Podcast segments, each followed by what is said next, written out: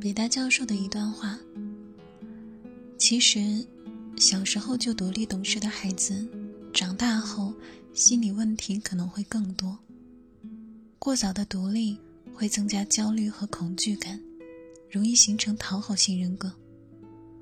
过于顾及他人的感受和评价，对自己的感情感到麻木，长大后对他人冷漠。这种情况是不可逆的，也终究会成为原生家庭中的双重创伤。一个很独立的孩子背后，可能不是独立，而是缺爱。还没有享受如何被爱，就要学会去爱别人，去理解别人，包容别人，凡事都要自己扛。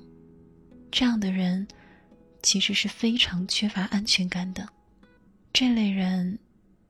即使收到礼物，他的第一反应不是欣喜，而是如何报答。